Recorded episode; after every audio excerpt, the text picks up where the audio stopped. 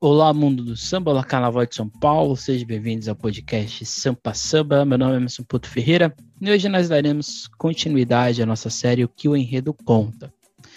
Para quem não viu o vídeo que saiu nessa semana, agora, lá no início da semana, nós falamos dos enredos do acesso 1, do acesso 2, desculpa. Então lá tem todas as 12 escolas, as impressões que a gente tem, o que eu tive é, ouvindo, lendo, vários aspectos das sinopses ou vídeos e coisa, outras coisas mais. Aqui no acesso 1 a coisa é um pouco diferente. Aqui a gente já tem um pouco mais, aqui quase todas as escolas têm sinopse, ou tem um vídeo sinopse, né, que conta ali o que a escola pretende levar. Normalmente isso acontece quando o samba ele não passa por eliminatório, então a escola já apresenta o samba e o enredo já tudo já amarrado e completo. Então hoje nós iremos falar, é, o acesso 1 vai ser dividido em dois. Então hoje a gente vai ter quatro escolas, no caso, Morro da Casa Verde, Camisa Verde e Branco, Mocidade Unida da Moca e Independente Tricolor.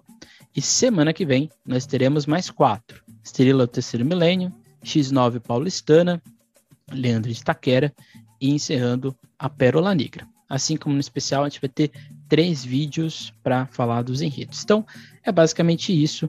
O, o nosso episódio de hoje. Mas não deixe de seguir a SASP nas suas redes sociais, não deixe de, ou, é, de ver os vídeos das largadas e das e dos esquentas das escolas que ensaiaram nesse final de semana passado em São Paulo. Lembrando que a gente está transmitindo o início, a gente não está transmitindo tudo por questões técnicas. A gente, infelizmente, não temos toda uma estrutura. A gente tenta passar para vocês o que está acontecendo ali naquele momento. Pois bem, no geral, o acesso 1, ele tem, ao meu ponto de vista, seis tipos de enredo que a gente vai ter este ano. Abstrato, que eu acho que é um apenas vai nesse caminho, né, de abstração das ideias, de, de tratar o assunto, um assunto e, ele, e dividir ele em outros vários, no caso é a Perola Negra, no enredo sobre Silos. A gente vai ter um enredo sobre gênero, é, na verdade seriam dois, né? A gente pode falar que seriam dois, mas aqui seria um, né? O indígena, a gente vai ter um enredo indígena, a gente vai ter um enredo afro, três enredos afro, na verdade, um enredo dentro da temática sócio-histórica e um enredo dentro do hibridismo religioso. O enredo do hibridismo religioso seria o enredo da camisa, mas a gente pode colocar também esse enredo dentro da ideia de gênero, não teria nenhum problema. Então, ele é meio que fluido aí nesse aspecto. Perceba que diferente do acesso 2, aqui no acesso 1 um, a gente vai ter um pouco mais de enredos, vamos dizer assim, de uma construção um pouco mais histórica, um pouco mais social. Em alguns aspectos, quase todos eles têm um, algum, algum ponto ali, algum apontamento crítico ou de reflexão, seja no âmbito político, seja no âmbito social, ou seja no âmbito cultural. O acesso 1 é o, é o grupo mais difícil do Carnaval de São Paulo, assim, disparado, porque é um grupo que, para você subir, você tem que estar tá entre as duas melhores escolas, e você também não pode estar tá na pior escola, que senão você cai processo 2. Então, ou seja, são oito agremiações em que estão ali, entre aspas, sendo disputadas né, três vagas. Então, cinco escolas ficam ali no grupo, se não conseguirem, no caso, o positivo quer subir e o negativo quer cair, né? Então, acesso 1, as escolas tendem a terem que se preocupar um pouco mais com a construção de enredo, porque esse enredo tem que gerar um bom samba, e um bom samba faz tudo ser, vamos dizer assim, encaminhado do melhor jeito possível. Acho que nos últimos anos o grupo de acesso 1 teve bons sambas, então acho que para 2022 a gente não, não vai ter uma, uma discrepância nesse sentido. Mas a gente não vai falar de samba aqui a gente vai falar de enredo. E o primeiro enredo deles é exatamente da Morro da Casa Verde, no enredo sobre a proteção de Oxalá, festa no terreiro de Bambas para caçador, curandeiro e padroeiro. O carnavalesco que desenvolve esse enredo é o Babu Energia. Antes de mais nada, eu queria chamar a atenção para a, a imagem, né, o logo da, do enredo da Morro da Casa Verde. É uma coisa bastante psicodélica, eu diria. A gente tem ali a construção de Oxalá, a gente tem ali as águas de Oxalá caindo num céu que é meio que um orum, talvez. Aí esse, essas águas vão descendo, desaguam no rio, ou no mar, ou no oceano, não dá para entender muito bem. E a gente tem o Baluaê, Oxóssi e no caso, é, no caso São Jorge, que aqui no enredo também é trazido a ideia, se traz a ideia também de Ogum. Então, ou seja, a temática da Morro da Casa Verde, ela pega no aspecto da identidade e do pertencimento do componente, né? Esse seria, em tese, o oitavo enredo dentro da temática afro-brasileira da Morro da Casa Verde. Um, no caso, a escola já teve outros. E esse seria o segundo enredo de Orixá, especificamente da escola. O primeiro deles foi em 1988, um enredo que falava de Oxumari, irmão de Obaloaê, inclusive, né, o enredo Oxumari, a serpente e o arco-íris. Então, ou seja, eu acho que quando a Morro da Casa Verde escolhe para o seu enredo trazer três, quatro orixás, o seu padroeiro, que é São Jorge, entre aspas, também Ogum. Quando ela traz isso para a avenida, ela está querendo trazer, ela está querendo resgatar a ideia de identidade, de pertencimento. O que, que seria isso, Emerson? Trazer a ideia de identidade de pertencimento, eu não, eu costumo dizer nos trabalhos que eu escrevo, que é dar um ponto, um restart, ou dar um ponto novo de trajetória da escola dentro do carnaval. A Mão da Casa Verde ficou um bom tempo no acesso 1, então acho que a escola vai em direção à sua identidade, ela vai em direção a um mecanismo que gere uma certa estabilidade dentro da sua construção de desfile. Então, quando ela traz esse elemento do afro, que é um enredo que a Morro da Casa Verde sabe fazer, quando ela traz essa ideia dos orixás para dentro da sua lógica, ela está indiretamente nos dizendo que é a Morro da Casa Verde de fato voltando a ser o que a escola sempre foi, ou o que a escola talvez tenha deixado um pouco de lado. Então, acho que é interessante acho que é uma coisa que também quase todas as escolas aqui do Acesso 1 estão buscando. É, re, é, é, assim, é trazer a sua identidade, é trazer o seu porto seguro como mecanismo de estabelecer um bom desfile, de fazer um bom carnaval. Eu tinha falado isso no acesso 2, por exemplo, né, da Independente da Imperador de Piranga da Dom Bosco, que escolhem enredos dentro da sua personalidade e é um, é um porto seguro, né? Lembrando que o acesso 1 e o acesso 2 são grupos que muita coisa está em jogo. O que está em jogo é acesso. Tem, tá em jogo é subir, no caso do acesso 2 para o acesso 1, e no acesso 1 para o grupo especial. Então, acho que a Morro da Casa Verde acerta nesse sentido de trazer um pertencimento de identidade, essa lógica de comunidade, que é o que marca a Morro da Casa Verde desde o seu nascimento. Eu acho que a narrativa que a escola aqui vai adotar é da ideia de simbologia, né, dos significados que isso representa, e que alguns aspectos, né, estão dentro dessa ideia da interação que esses orixás, que essas divindades, no caso aqui a gente tem um santo, mas que essas divindades, vamos dizer assim, se enlaçam. O Babonegi é um, é um carnavalesco muito criativo. Porque, por exemplo, 2000, eh, por exemplo, não, em 2022 a Morro da Casa Verde vai completar 50 anos. Então acho que é interessante. Não a escola não vai falar de si mesma, mas vai falar de uma representação, no caso aqui religiosa, talvez de si, né, de olhar novamente para Morro da Casa Verde. E aqui a gente volta à ideia do enredo, né, que é a identidade de pertencimento, quando a escola vai voltar para o patrulheiro sincretizado, que é Ogum, e São Jorge, e a gente recebe aqui a ligação ainda mais forte que indica ser o desfile de comemoração de 50 anos da escola, né? O que me preocupa um pouco, né? Esse enredo não tem sinopse, esse enredo não tem uma, vamos dizer assim, um algo de concreto dentro dele para a gente ler e saber se tem alguma coisa que está discordando, uma coisa que está sendo genial, então a gente não, não dá para fazer esse juízo de valor. Mas o que me preocupa é o que vai unir todas essas divindades. Eu acho, quando a gente pega, por exemplo, Xalá, que é pai de Oxóssi e pai de Obaloaí, inclusive, e o criador do mundo, né? A criação, que inclusive o samba diz isso muito bem. Aí depois a gente vai para Oxóssi, rei de Queto, caçador, símbolo da resistência. Aí depois a gente vai para Obaloaí, orixá da cura, da, prote da proteção, E aqui o simbólico né, do presente que a gente estava vivendo, de pandemia e tudo mais, de reconstrução, não só do carnaval, mas a escola, do mundo e assim por diante. E depois a gente vai para alguns São Jorge, né, que é a forja, a luta, o enfrentamento pela harmonia, que é o padroeiro da escola. O que, que falta aqui, eu acho, é o que vai ligar tudo isso. É o que, que vai fazer com que esse desfile dê é, fôlego, dê identidade para quem está ouvindo e para quem estiver ouvindo o samba enredo. Eu suspeito que implicitamente aqui a escola está falando que quem liga essas divindades, quem liga essas representações que eles têm, é exatamente a Morro da Casa Verde.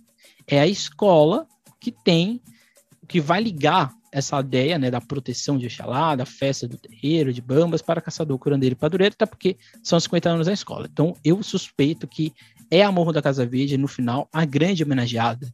É essa festa que a escola está promovendo, talvez esse seja o objetivo. Então, aqui, como a gente não tem sinopse, não vou me estender muito, não, para. Até porque é basicamente isso, né? Não tem muito o que ser dito.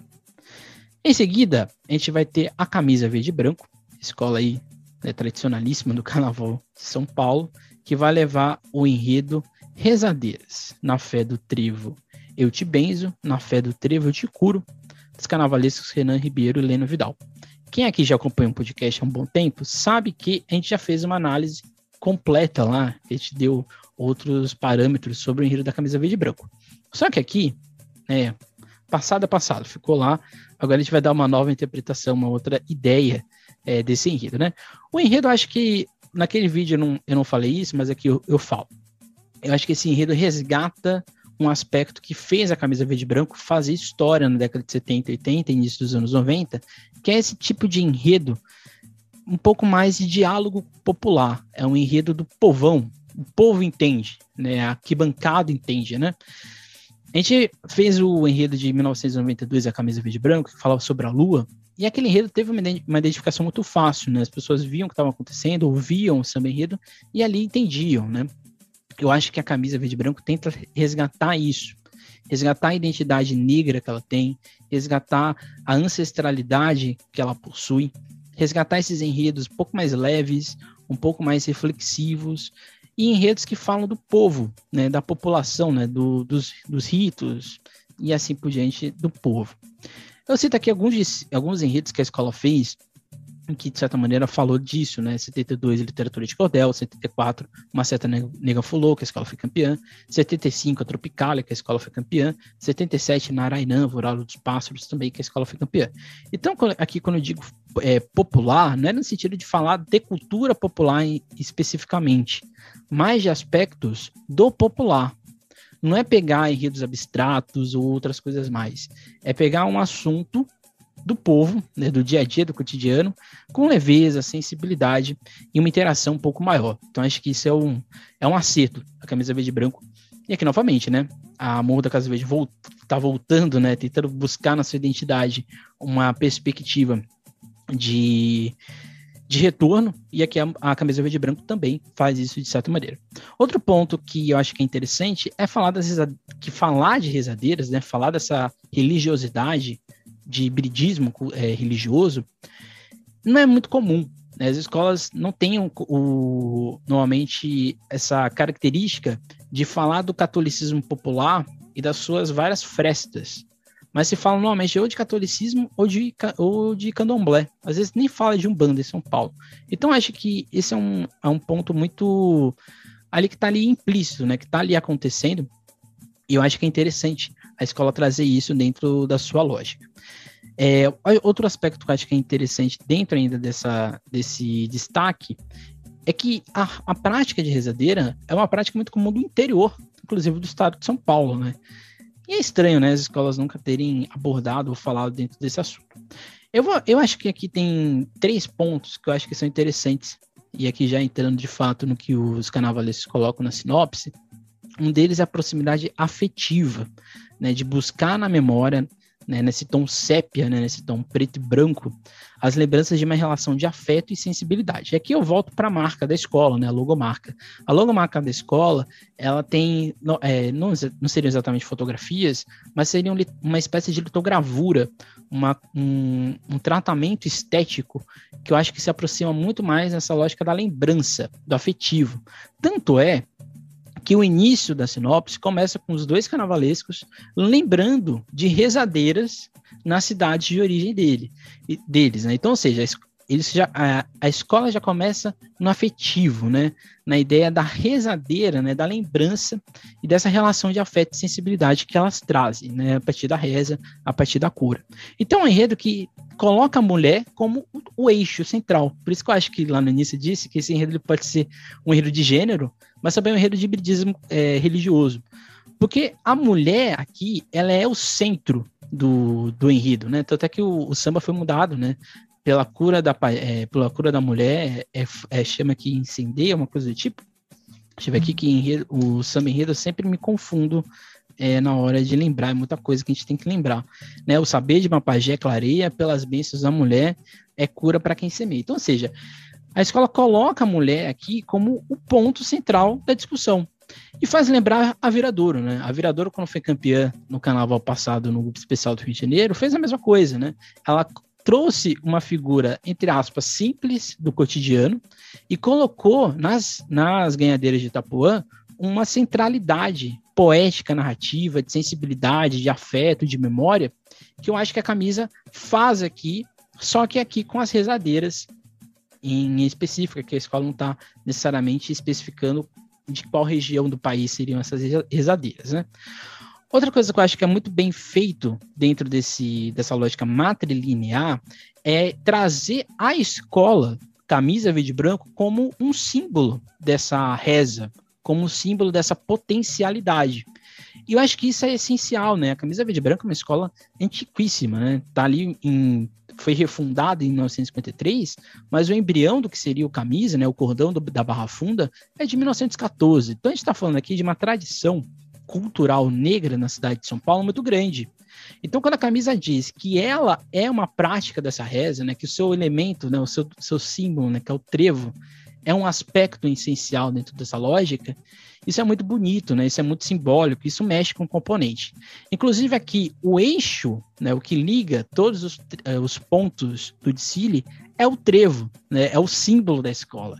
Então, ou seja, é muito, é muito, não tem como dizer, é muito inteligente, né? Os dois carnavalistas foram muito inteligentes para criar não só a sinopse, mas acho que todo o planejamento da escola, né? Porque o samba é um primor, né? É maravilhoso, inclusive.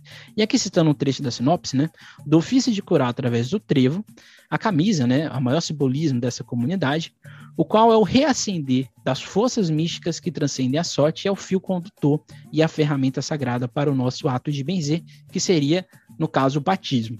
Então, ou seja, Olha como é muito bem construído. A gente começa lá no afeto, na sensibilidade, no lembrar dessas mulheres.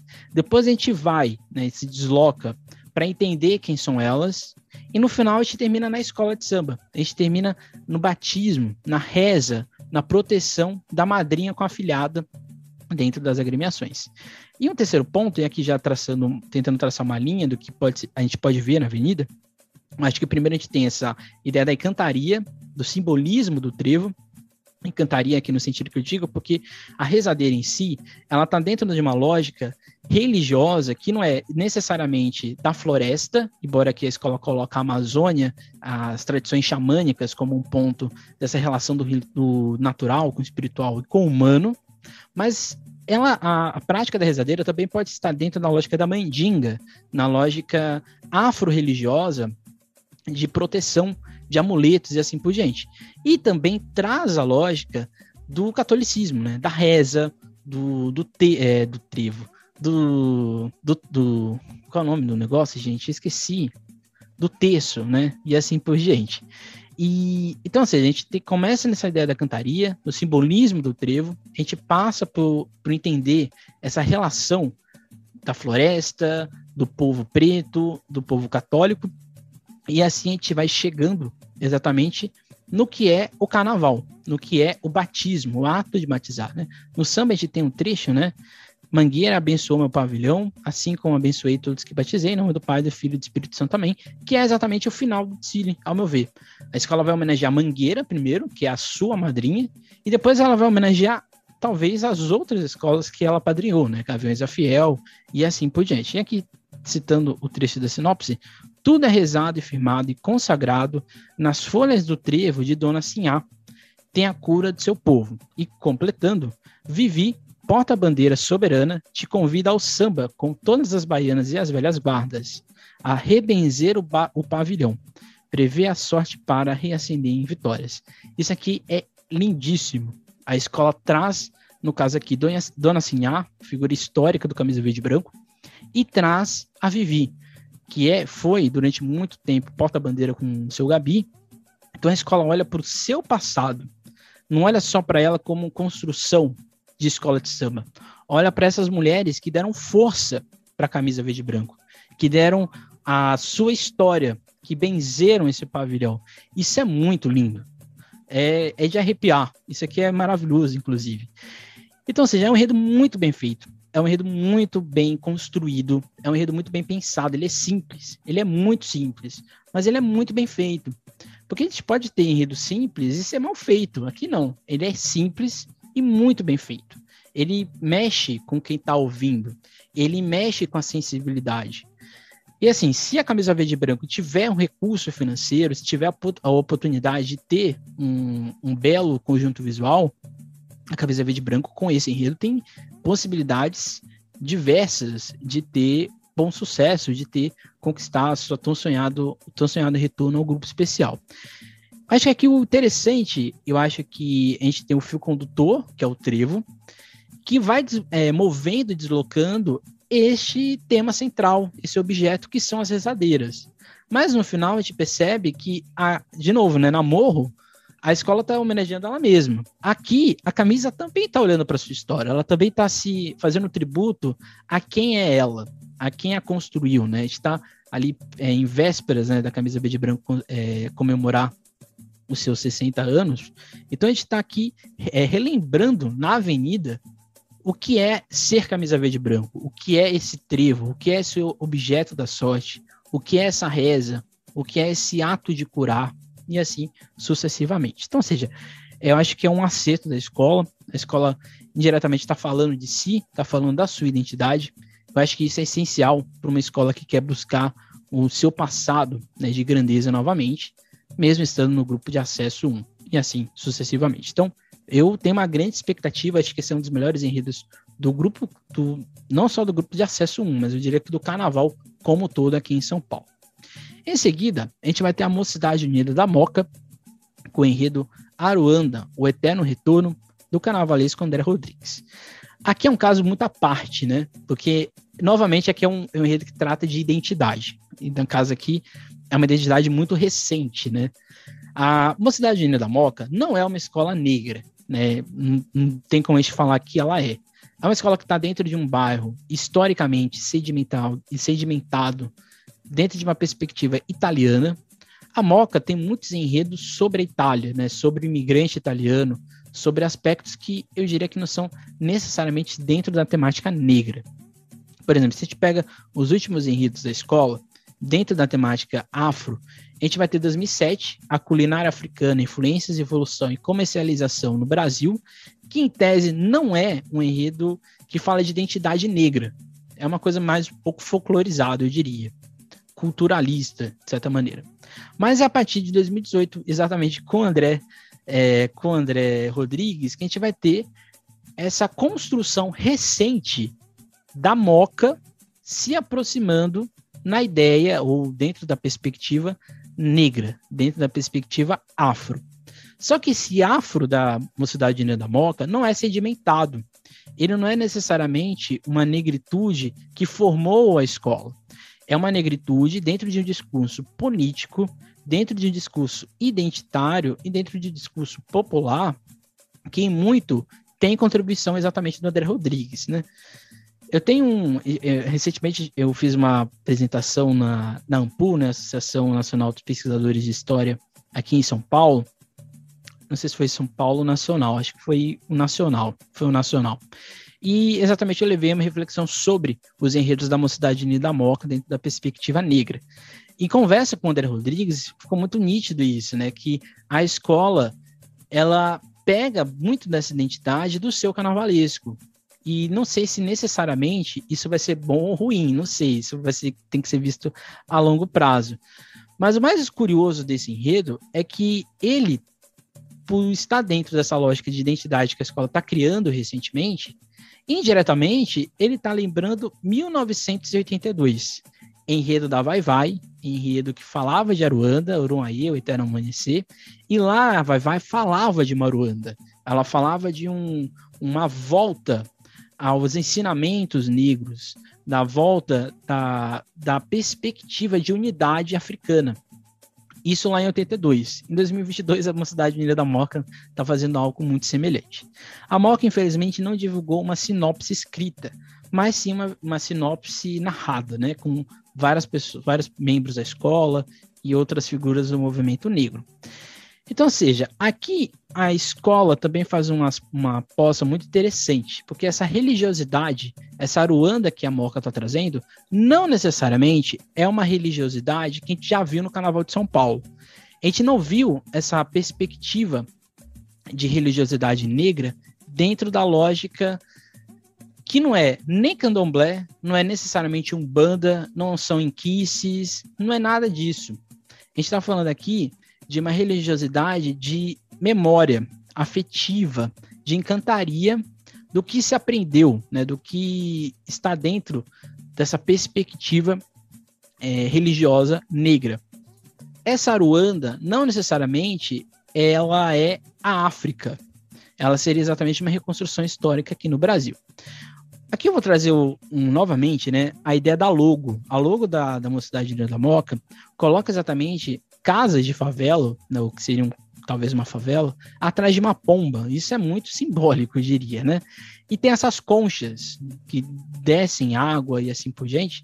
E a concha é o grande símbolo, é o grande elo condutor do início ao fim desse enredo é, da, da mocidade menina da Moca.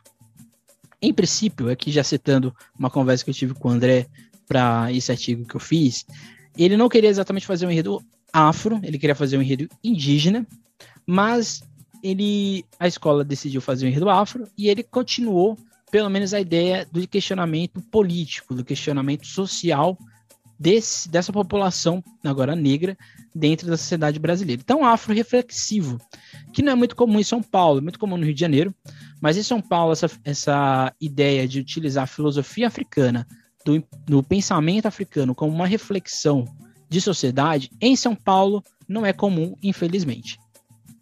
E esse discurso reflexivo vai se diluindo, né, no caso, nos questionamentos da lógica decolonial e de afrodiaspórico e de pensar o anda pelo deslocamento e pensamento.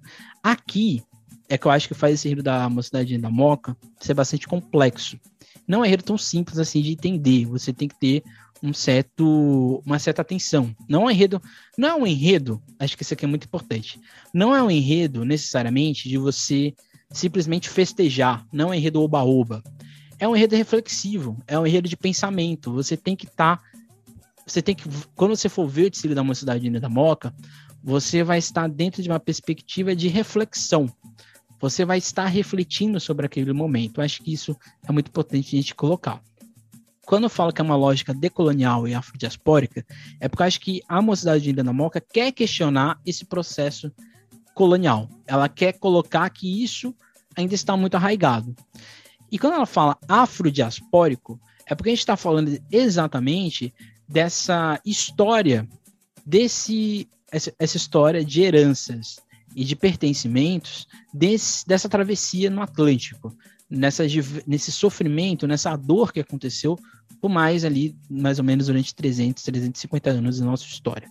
Então a proposta dentro do enredo da Mocidade e da Moca, eu acho que ela é, ela é temporal. Porque a gente está falando, no primeiro momento, de África, lá no século XV, no século XVI, no processo de depredamento, no processo de, é, de tráfico escravo, ainda não era um, uma, um processo de colonização europeia na África. Então a gente está falando aqui de tráfico negreiro, de, desse sequestramento dessas pessoas na sua terra natal para o segundo momento, que é o Brasil. Só que o Brasil aqui, dentro do enredo da Mocidade da Moca, ele não é exatamente histórico, facsímile, né? Então a escola vai falar do, do processo de escravidão. Ela vai falar exatamente ali, eu, eu suponho que seja ali mais para o final, para o hoje, para essa contemporaneidade, para lembrar desse passado histórico religioso dessa população existente. Então, ou seja, essa Aruanda, que é o título do enredo, ela é uma declinação linguística, que primeiro ela era Luanda, capital de hoje que seria Angola, depois ela se torna Aluanda e para o final, no caso Aruanda, aqui no Brasil. Então o ponto central desse enredo é a concha e o mar, como um encontro de afeto e de ligação com o, sagra com o sagrado, e aqui Luanda é África, e o mar como ponto de memória, que é o início da citação do, do vídeo que a escola apresenta o enredo. Eu acho que isso é muito legal, acho que isso é muito bonito, inclusive, e coloca uma outra perspectiva de se entender esse processo do desse processo de escravidão, esse processo do tráfico negreiro no Brasil, porque esse é um assunto que é batido, já apareceu várias vezes no Sambódromo, mas dentro dessa perspectiva de memória e de colocar dois elementos, né, que é a concha e o mar, acho que isso é muito bonito, isso é muito simbólico, inclusive. Aí, novamente, a concha, ela, ela se personifica no homem, a escola faz um, uma analogia, né, que a concha, ela era uma espécie de moeda na região, e depois as pessoas vão se tornar conchas, porque elas vão ser moeda de troca. Nesse processo do tráfico negreiro, elas vão ter um preço, elas vão ter um valor. E aí, em seguida, a gente vai chegar de fato no Brasil, nesse processo diaspórico, em que essa concha ela vai ser o elo religioso com a natureza, numa amálgama de afeto e de memória. Aqui eu vou citar um trecho da sinopse. Quando essa população chega ao Brasil, é a, aqui esses homens pretos envelhecem com a dor de uma terra inteira construída em suas cicatrizes, mas sempre com o pensamento na boa terra que lhes deu a vida. E como todo corpo preto, carregam o além dentro de si. Encontram Luanda. Encantaram Luanda.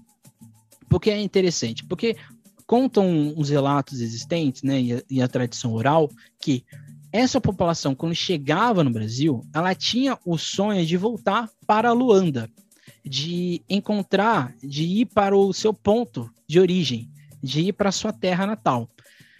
Isso de fato não acontece, vai acontecer só lá no final, mas principalmente com os agudás, que inclusive foi enredo da Tijuca em 2003. Mas aqui na Mocidade de da Moca, essa Aruanda, né, que é o eterno retorno, a escola pega essa tradição oral existente do voltar para Luanda e ela reconstrói dentro de uma perspectiva do presente também. Por isso que é um enredo político, né? Por isso que é um enredo de interpretação nesse, nesse sentido, nesse aspecto. E assim por diante. Então, assim, a gente chega lá no finalzinho do, do que eu acho que deve ser o Tsili, e pegando o samba também a gente pode perceber isso, a gente vai ter Saruanda como ponto de união, de afeto, de ensinamento, de esperança, de pretos velhos e caboclos, que aqui é a Umbanda, né? O André, na conversa que eu tive com ele, ele não queria fazer, ele não quer fazer um enredo afro, aquele afro de que a gente tem na nossa cabeça. A ideia dele é, é usar essa ideia do afro, mas como mais uma inspiração, não necessariamente como o todo do Tsili e assim sucessivamente. Então a escola então menciona o pai José Mineiro, que é um preto velho, que no caso está profundamente ligada a essa narrativa de Aruanda, né, existem vários pontos, inclusive em homenagem a ele, e aqui ele se torna resistência. Essa resistência não é só da Umbanda, a resistência do povo preto no geral. E aqui é como se fosse uma continuidade nesse ponto do enredo do Abdias do Nascimento, né? Abdias do Nascimento é, sempre pregou a lógica de que o movimento preto, o movimento negro em si, ele é, ele está sempre em movimento, ele está sempre em deslocamento na sua narrativa. E eu acho que quando a escola coloca Saruanda como sendo um refúgio dentro do Brasil, é um refúgio de resistência local, na escola de samba, no terreiro e assim por diante, essa Aruanda, ela não se torna só um ponto fixo, ela se torna vários pontos, ela se torna vários múltiplos destaques. Então isso aqui é muito bonito. Inclusive a escola coloca, né, no seu samba, né, que é, faz a mocidade, minha eterna Aruanda, e quem é de axé incorpora no meu samba. Então, seja, a escola também se coloca como essa Aruanda, com esse retorno. E aqui, citando lá no finalzinho do, do, do, desse vídeo, aqui é onde vamos transformar. Transformar o nosso chão na nossa Aruanda. Sem sonhos astrais, apenas com força ancestral, resistimos 500 anos lutaremos mais mil se necessário. Então, ou seja, como a gente pode resumir o enredo da, da Mocidade de da Moca? Eu acho que, desde quando a Mocidade da Moca é, reconstruiu a sua lógica de, de, desfiles, que foi lá em 2018, no enredo da Santíssima Trindade de Oió, eu acho que esse é o, é o enredo mais robusto da Mocidade Unida da Moca. Eu arrisco dizer que esse é um dos enredos mais robustos também da história ou do, da trajetória, pelo menos em São Paulo, do André Rodrigues. Eu acho que esse, esse enredo ele é muito bem feito. Mas diferente da camisa verde branco, que a gente pega uma simplicidade, né? A gente pega uma rezadeira e ali a gente vai construindo a narrativa do Tsili, aqui acho que é um pouco diferente. A escola pega uma história que todo mundo conhece, uma história que é exatamente a ideia de Aruanda, a ideia do, do da escravidão, de Angola, do Brasil e assim por diante, da questão negra no Brasil. Só que a escola faz um, uma narrativa diferente. Ela vai pegar símbolos, elementos que até em tese não são, não se misturam, é a concha, o mar, o preto velho, o caboclo e assim por diante. E, nesse, e nesses elementos ela vai criar a sua narrativa. Então acho que é um enredo. Eu não sei como o público vai recepcionar o enredo. Eu não sei se ele vai entender mas eu acho que o que a escola está pretendendo fazer é, tem um, um, futuro muito promissor. Eu acho que isso não tem como negar. A Mocidade da Moca é uma escola muito bem estruturada. E eu acho que a proposta do enredo tem tudo para dar certo. E fica aí a nossa expectativa para o enredo da Mocidade Unida da Moca. E assim a gente vai encerrar aqui nosso vídeo com a Independente Tricolor, no enredo Brava Gente, é hora de acordar, o enredo ele foi pensado pelo Fábio, o Fábio Gouveia. O Fábio, Gouveia saiu da Independente e quem assumiu o canal, o canal da escola foi o Amauri Oliveira Santos. Eu acho que antes de mais nada, e aqui novamente vou me retratar a logo da Independente Tricolor, que é uma logo que ela pega é, estátuas, no caso seriam ali, no caso uma representação mais neoclássica, né, de personagens do que seria uma, uma iconografia do, do grego romano, inclusive tem uma pilastra e assim por diante. Inclusive, até a própria ideia ali, né, do Brava Gente, ela tem uma perspectiva um pouco mais escultórica. E aqui, eu acho que é um ponto chave para a gente entender o Enredo da Dependente. Porque o Enredo da Dependente, ele tem algumas contradições dentro da sua narrativa. Mas, antes de mais nada, a proposta aqui é entender onde está, ou entender o que que esse povo brasileiro fez durante esses vários anos que a gente tem aí na nossa história, de 1500 a 2022, o que ele não conseguiu fazer, ou o que ele não fez, ou no que ele foi silenciado ao longo da sua história. Daqui a pouco a gente vai entender se isso é um pensamento certo correto. Então, ou seja, esse brava gente, a ideia do enredo da independência tricolor é falar da população brasileira, dentro de uma perspectiva histórica mas a gente vai entender também isso um pouco com o passar do tempo. Esse tipo de enredo, um enredo que até em, em tese é pesado até de, de ser desenvolvido, é uma, é uma característica da Independente Tricolor, né?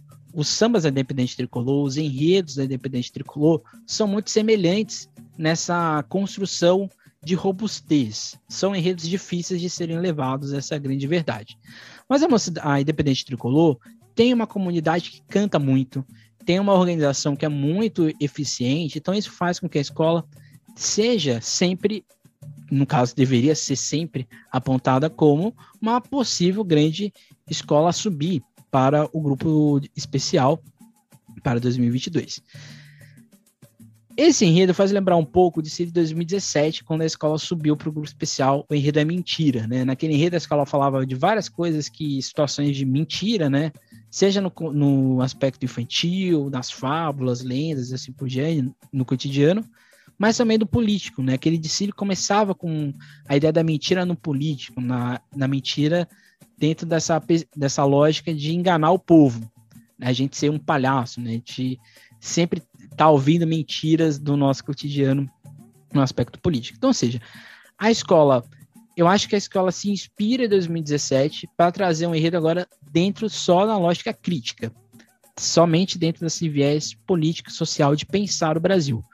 Então, eu acho que é exatamente um ensino histórico, é um ensino sociológico, ou pelo menos é o que eu percebo do que a escola quer via, é, mostrar para a gente, dentro de uma perspectiva política. E aqui é um pouco polêmico até a gente é, lembrar é, de, de ver como que vai ser desenvolvido. O relógio aqui ele vai ter um papel muito importante. O relógio ele está desde o início até o fim da sinopse. Esse relógio, a ideia de a gente acertar os ponteiros, a gente regular o nosso tempo, da gente não ficar atrasado numa perspectiva. Eu tenho vários problemas com isso, eu acho que essa lógica de primeiro, segundo, terceiro mundo é uma lógica lá do, dos anos 80, anos 70, do período de Guerra Fria. Hoje isso já não existe mais. Existe sim uma lógica de países que têm um desenvolvimento maior e outros não, mas acho que não existe mais primeiro, segundo terceiro mundo. Existe o mundo globalizado em quem está dentro desse mundo e quem não está dentro dele. Então acho que essa lógica ela já ficou um pouco ultrapassada, mas a escola traz aqui com uma sua justificativa, né, de ajustar esse porteiro, né, de ser por um momento primeiro mundo, né, que é o questionamento que a escola faz, né. Então acho que eu não, eu não sei se o enredo vai passar por algumas mudanças por causa da mudança de carnavalesco, mas eu acho que não, né? Porque a Independente entregou a sinopse junto com o samba. Então acho que não, se for mudar, vai mudar alguma questão estética ou algo do tipo, mas acho que narrativa não necessariamente. Tem dois pontos aqui que me preocupam um pouco. O primeiro deles, eu acho que existe alguns erros históricos dentro da perspectiva é, da, da escola, que é o que a gente chama de anacronismo. E esse anacronismo aqui, ele também está dentro do que a gente chama de história, de história magistra vita, ou no caso, história mestra da vida. E o que, que seria essa história mestra da vida? É a gente pegar coisas que aconteceram num passado longínquo e trazer isso dentro do nosso presente. Então é dizer o que aconteceu lá em 1500 reflete no nosso hoje. Tem impacto? Tem. Mas ele não, não é exatamente uma, um impacto significativo. Não sei se deu para entender é, quem está ouvindo ou quem está me vendo. Por que eu digo isso, né? Porque eu acho que a escola faz isso a todo momento, né? Ela tenta trazer como que se a gente tem que aprender com o passado. E não necessariamente a história é aprender com o passado, a história é construir o presente para o futuro. Não é lembrar do passado a todo momento como se o passado fosse um espelho. O passado não é um espelho. E eu, eu, digo isso porque tem na própria sinopse da escola, né? E aqui citando a sinopse: descoberta ou invasão? É preciso enxergar no passado a força da mudança. Por quantas vezes nos questionamos quanto a descoberta do Brasil? Por quantas vezes vimos os erros do presente ser uma repetição do passado? Então, ou seja, isso daqui é meio que se torna dentro da história, tá? Não estou falando aqui do enredo, mas dentro da, da lógica história, é um erro do, de qualquer historiador fazer essa lógica, né? Do temos que aprender com o passado. Né? Acho que isso hum, não sei se é, é, a melhor maneira de justificar essa ideia. Um, um, segundo aspecto que eu acho que vai dentro também dessa lógica do contraditório é que há desigualdade histórica, e ela é histórica, a desigualdade, mas não há espaço para bancar o sofrimento. Aqui citando o trecho do samba, né? Que ele diz: é tanta desigualdade, muito mais a metade a viver por nutriz, mas quando o povo desperta, a ferida aberta vira cicatriz.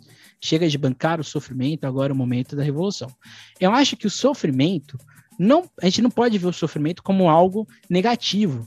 O sofrimento é uma mola propulsora para a revolta.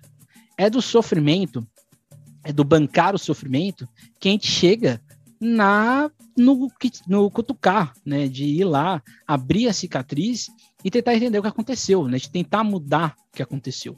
Então acho que aqui é um pouco contraditório. Eu acho que acho que uma coisa não necessariamente tá a ver, tem a ver uma coisa com a outra. Não sei. É, uma, é um ponto de vista que eu tenho aqui.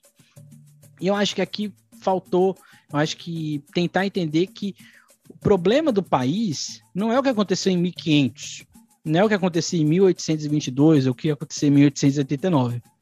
O Brasil de hoje está muito mais é, próximo das dificuldades que a gente enfrentou na década de 70, depois do milagre econômico da ditadura militar, do que qualquer outra coisa. E ali a gente vai ter um aspecto econômico como o eixo central das crises que a gente tem no Brasil. Mas, novamente, é, falando, enredo de escola de samba não tem que ter uma preocupação de contar historicamente tudo que aconteceu no Brasil, mas sim de defender o seu ponto de vista. Mas eu acho que poderia ser aqui ter uma, uma outra perspectiva dentro da lógica da escola. Então a escola pode ser uma narrativa de embate e força, de revolta de sociedade. Acho que esse é um ponto, né? A escola, acho que a escola vai lá muito, tem aqui não pode, né, querendo não uma crítica, né? A escola vai muito lá nos movimentos de 2013 e tudo que a gente tem no Brasil, entre aspas, está refletindo tudo o que aconteceu de lá para cá, né? Então acho que eu não sei se esse viés que a escola escolheu é o viés mais adequado porque a escola, eu acho, deseja, que é contar como o Brasil, é, a população brasileira, essa brava gente, ficou, vamos dizer assim, silenciada ao longo do tempo. E aqui daqui a pouco a gente vai entender isso um pouco mais, né? Então, quando a gente olha essas passagens, né, essa lógica de dessa perspectiva histórica que a escola coloca, que é, dá vários saltos, né? A escola vai dar, dar vários pulos, né? Do nada ela tá lá na, na, na descoberta, depois ela vai para outros, outros ambientes. Mas ela, por exemplo, não cita a ideia da herança portuguesa, a ideia do império, a ideia da oligarquia, da herança militar, do continuismo histórico, de tudo isso. Que aí sim existem enlaces, né? Não é o que aconteceu em 1500 não interfere no hoje. Mas 1500, né, o descobrimento, interfere no processo, no caso da vinda da família real em 1818, que vai interferir no processo de independência do Brasil, que vai interferir no processo de república. Mas o que aconteceu em 1500 não necessariamente tem influência no que acontece na república. Ali já era um outro país, aí já era uma outra lógica. Então, seja, é isso que eu acho que a escola faz e me incomoda um pouco. Mas aqui falando, eu sou eu sou historiador, e, mas aqui é, uma, é, um, é um problema que estou tendo aqui. O país lutou para se libertar, mas não entendeu a liberdade aqui citando a escola. Se libertar para quê? Fomos jogados dessa jeita e muitos, para não passar fome, se sujeitaram, no mínimo, para sobreviver. Os heróis, aqueles que nasceram do povo, viraram poeira na imensidão do tempo, e o mesmo povo chamou e banhou em, em ouro nos livros as histórias dos enganados. Aqui não tem como lembrar da Mangueira, né? Da história do herói. Que herói é esse que a gente tem na nossa história? Cadê os heróis que a gente não coloca? E aqui eu acho que vem um, um, um direcionamento que eu acho que o enredo deveria ter ido. Eu acho que a escola queria falar da luta dos heróis brasileiros. A escola talvez queria falar da luta popular no Brasil. Eu acho que esse deveria ter sido o enredo independente. E aí, se a escola fosse por esse caminho de falar desses movimentos populares, que são muitos na história do Brasil desde o período colonial, eu acho que esse enredo seria maravilhoso. Aí sim eu entenderia essa perspectiva do onde está essa brava gente, né? Em que momento essa brava gente está? Porque eu acho que aqui é um grande problema, né? A história do Brasil é feita de luta.